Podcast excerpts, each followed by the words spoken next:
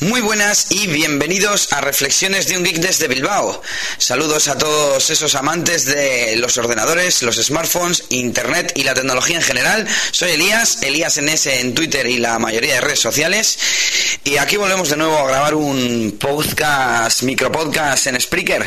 Eh, tras el fracaso del último intento, ese episodio que grabé mediante la propia aplicación de Spreaker y que no se oía nada bien, no, sabe, no sé por qué. Eh, probé más tarde la aplicación HiQ MP3 Rec, que es la que estoy utilizando ahora, que si no es más que una grabadora de audio, y se oía normal, mm, bien dentro de lo que cabe para ser un móvil. Y con ella estoy grabando ahora porque quiero que sea todo directo, seguido desde el teléfono, no le voy a hacer edición, a lo sumo añadirle una cuña. Eh, una cuña, una promo, perdón. Y nada, mm, últimamente no estoy muy, muy tecnológico, tengo mucho trabajo, otros asuntos personales y otros proyectos y no tengo mucho tiempo de friquear, de trastear con tecnología. Pero bueno, ayer tuve la ocasión de probar dos aplicaciones que sirven para manejar la Smart TV, mm, hacen de mando a distancia, digamos, y os las quiero comentar. para empezar, tengo una Smart TV Samsung de estas modernas, eh, hasta hace unos meses, que fue cuando la compré, teníamos una Iris de 42 pulgadas, digamos un poco viejuna ya. Era un modelo viejo que, bueno, nos hacía el servicio porque nosotros eh, ni siquiera vemos la tele. Teníamos conectado un viejo portátil que nos hacía eh, a modo de media center con una versión de Linux eh, era él, él no, no, me sale ni el nombre de, de la distribución que teníamos. Eh, salía como un camaleón verde. Mm, no, me acuerdo, ¿cómo no me puedo acordar? Bueno, en definitiva, eh, teníamos ganas de renovar porque el portátil era muy viejo, eh, no teníamos mando a distancia, la tele era también un poco vieja y resulta que por cosas del destino, bueno, un familiar necesitaba televisión, no le importaba tener la nuestra y nos daba algo de dinero a cambio, así que eh, decidimos cambiar de televisión y de paso al comprar una Smart TV que nos hiciera de una especie de media center. Por otro lado, eh, estábamos eh, pensando en comprar un NAS, así que eh, mm, con el NAS que, también hemos comprado, pues nos hace un sistema perfecto. Me estoy enrollando un poco para contar el tema de las aplicaciones, pero bueno, ya sabéis, esto es lo que pasa con, con estos micropodcasts personales.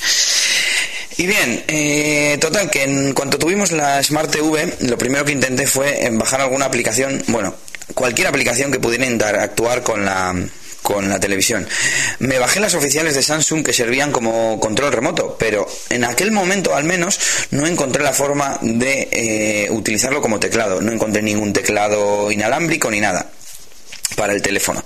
Entonces lo dejé por imposible, lo dejé sin más apartado porque como tampoco usamos más que mm, lo usamos como de media center, no lo usamos digamos como Smart TV con las aplicaciones y buscando y tal muy a menudo, pero de vez en cuando hacemos alguna reunión familiar o alguna reunión con amigos y en ese momento sí que utilizamos pues igual eh, la aplicación de YouTube para buscar algún vídeo o alguna aplicación chorra, etcétera. ¿Qué pasa? Que a la hora de escribir es imposible, o sea, es totalmente eh, inusable el teclado que viene con, la propia Smart TV no tienes que andar moviéndote como con las videoconsolas, con el mando, con el mm, con las flechas para arriba, para abajo, enter la A, para arriba, para abajo, para la derecha, la B eh, y así sucesivamente. Y ayer nos decidimos a comprar un teclado, un teclado para la Smart TV que costaba, vimos el, oficial, costaba 60 y algo euros, vimos uno de Logitech, costaba 30 y algo, pero ya no tenía todas las mismas funcionalidades y dije, ¿qué narices? Voy a volver a buscar eh, en Google Play a ver si hay alguna aplicación. Pues bien, volví a encontrarme con las de Samsung, pero había alguna más nueva y probé lo primero la, la oficial de Samsung. Y resulta que la hice funcionar como teclado, sin más.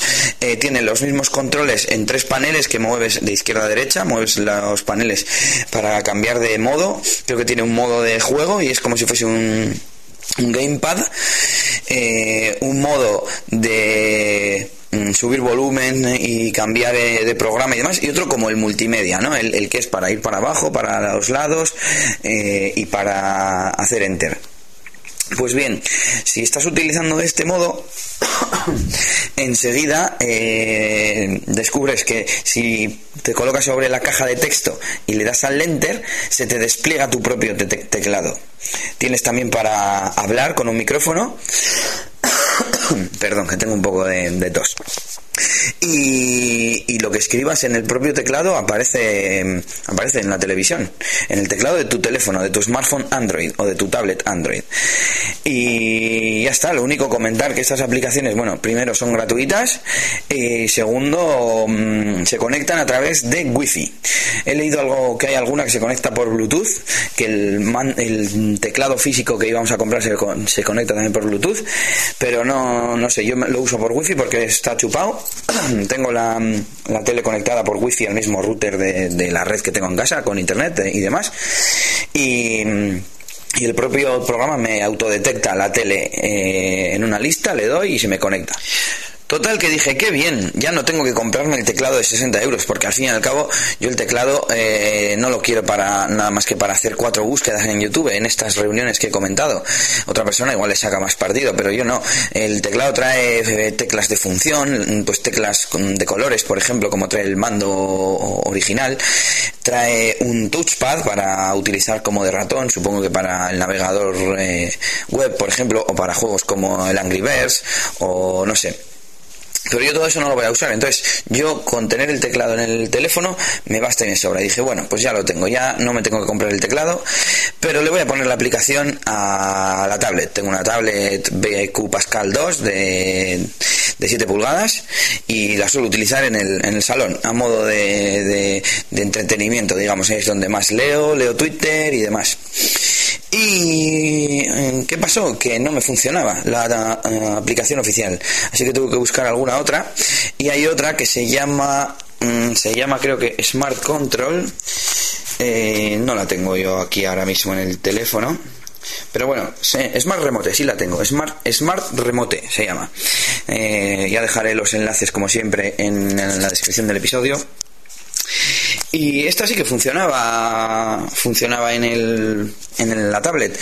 Eh, es un poco más fea, es pues una aplicación gratuita también y pues es, de algún programador y demás. Y, y, bueno, pues el sistema es el mismo, puedes meterle la IP de la tele o decirle que te la detecte en la red, te conectas. Esta, al no ser de Samsung, te pide, la tele te pide permiso, le das a permitir para que se conecte y ya está. Y por lo demás funciona igual, tiene tres paneles y uno multimedia, otro de texto y otro, bueno, no me acuerdo ahora. Eh, voy a ir a por el tablet y os lo cuento. Pero eh, y tiene en un lateral unos cuantos botones que se quedan permanentes. Eh, a ver darme unos segundos y os los os lo describo correctamente el primer panel es texto, que puedes escribir con un touch, o sea, con un teclado numérico que sale en la propia aplicación, o si pulsas sobre la caja de texto, pues te aparece tu teclado y puedes escribir. La diferencia con la oficial de Samsung es que aquí tienes que escribir en la caja y luego darle a un botón enviar. Eh, en la práctica es igual de cómodo que, la otra porque en cuanto le das enviar, incluso aunque tengas algo en la caja de texto escrito anteriormente, pues te lo borra y te lo sustituye por el texto que has enviado. Pero la de la oficial de Samsung eh, funciona como si fuese un teclado en tiempo real. Según vas escribiendo o borrando, va cambiando en la televisión. El segundo panel es Smart, que es el teclado que yo he llamado multimedia. Eh, tienes el botón herramientas, menú, los botones de desplazamiento, el OK, el return, etcétera. Y el último es como es el menú de reproducción junto con otras teclas de, uso. Y bueno, en el panel, el panel lateral tenemos el mute, el subir y bajar volumen, el cambiar de, el subir y bajar en programas y poco más. Ah, y el selector de fuente para elegir la, fuente de, de, la imagen que quieres reproducir, ya sea en la consola, la tele, lo que sea, el HDMI, etcétera. Y bueno, pues eso es la recomendación de hoy. Si tenéis eh, Smart TV, eh, buscaros algo de esto. Si tenéis Samsung, la oficial a poder ser. Y si no, la alternativa esta llamada Smart Remote. Smart Remote, para los que controlan inglés. Y, y nada, porque es una maravilla. Es una maravilla utilizar así. Y nada más, eh, a ver si puedo grabar un poquito más, tengo más ideas para grabar en futuros episodios. Y nada, me despido, acordaros de seguirme en Twitter como ElíasNS, buscarme en Google Plus si queréis, eh, y por supuesto, suscribiros al podcast en Spreaker, en Evox y en iTunes. ¿Y qué más, qué más os puedo decir? Mm, nada más, cualquier duda que tengáis o pregunta o consejo, lo que sea, pues estoy a, a vuestra disposición. Venga, saludos y agur agur.